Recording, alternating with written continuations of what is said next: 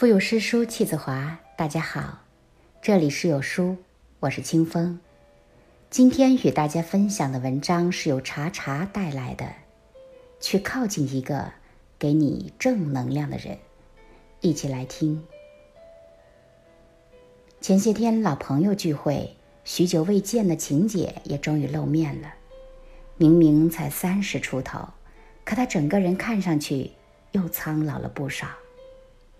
大家聊最近时兴的衣服、新出的包包、工作的进展和未来的规划，他都显得有些格格不入。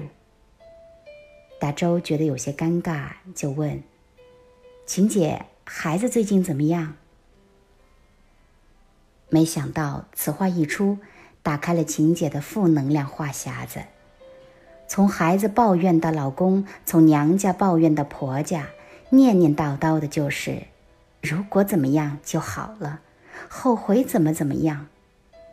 怨声载道，他觉得自己的生活苦不堪言。这一通抱怨下来，大家的脸色更尴尬了。朋友之间聚会图个高兴气氛，现在倒弄得大家不知道说什么好了。吃完饭，大家就早早散了。我和大周顺路回家。路上，大周说：“你说晴姐怎么变成这样了？以前她挺开朗个人呢，现在，哎，我都觉得要不认识她了。听她这么说了半晚上，我的心情也变差了。我也叹了一口气。家家有本难念的经吧，也是，我也觉得心里有点堵得慌。”回到家之后，还是觉得有点闷闷的。也许那些负能量的事情并不在你身上发生，也并不是因你而起，但只是听着负能量的话，也会在不知不觉中带走你的积极和快乐。这就是负能量的可怕之处，它的传染力很强，让人猝不及防。我一直觉得，你和什么样的人在一起。你就会潜移默化的成为一个什么样的人，和谁在一起，真的很重要。余生，你要学会去靠近一个给你正能量的人。朋友很多，交心的寥寥，几个知己好友里，我最欣赏卢姐的心态。其实卢姐和老公并不是很合得来。但他从不会因为对方喝酒闹脾气而生气，遇到什么不顺心的事，也不会因此而郁闷计较。卢姐总是说：“这一世就是一场修行，你遇到的那些让你愤怒的事，让你不开心的人，其实都是来磨练你的。你越是去做一个正能量的人，就越会在正能量的循环中，成为更好的自己。”卢姐身上总是带有积极乐观的正能量，让人一见到她就觉得如沐春风，充满热情和希望。有时候和她在一起，讲讲那些麻烦事儿，她总是三两句就能把人点醒，既通透又洒脱，活得自在又真实。人这一生，不过是一呼一吸，一来一去。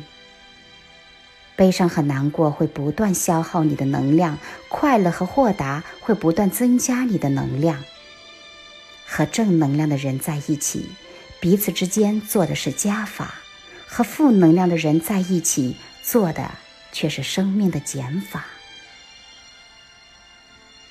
你该把时间付出给值得的人和欢喜的事，而非那些柴米油盐的鸡零狗碎儿、张家长李家短的无聊琐事儿。没有什么偶然，没有什么是不该出现的。塞翁失马，焉知非福？全看你的心态如何。坏心态的人始终在自暴自弃、自怨自艾，日子过得一天比一天糟心；而好心态的人会把负的转化成正的，让自己始终保持热情。这才是最好的生活状态。很多时候，我们总觉得时间还长，我们可以挥霍，可以浪费，但生命来来往往，来日其实并不方长。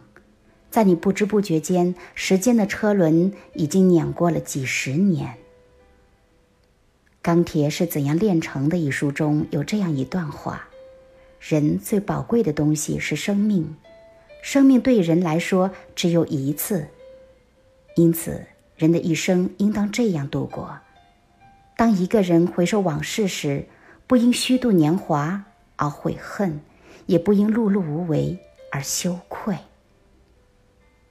有的人回望自己的小半生，看到的是消极和压抑；有的人却是满满的充足和踏实。你选择什么样的朋友，你过什么样的生活，决定了你的未来会成为一个什么样的人。人生漫漫，却只一世轮回，我们该热气腾腾的活，不把时间留给负能量。把所有的爱和温暖留给同样懂得感恩和向上的人，彼此携手，做更好的自己。我们无法选择人生的起点，但我们可以在抉择前行路上的每一个分叉点。少一些抱怨，多一些宽慰；少一些苛责，多一些鼓励；少一些悲伤，多一些快乐；少一些怀恨。多一些感恩，余生记得去靠近那些给你正能量的人，也要记得让自己去做一个正能量的人。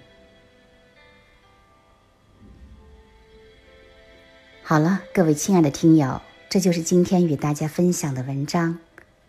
在这个碎片化的时代，你有多久没有读完一本书了？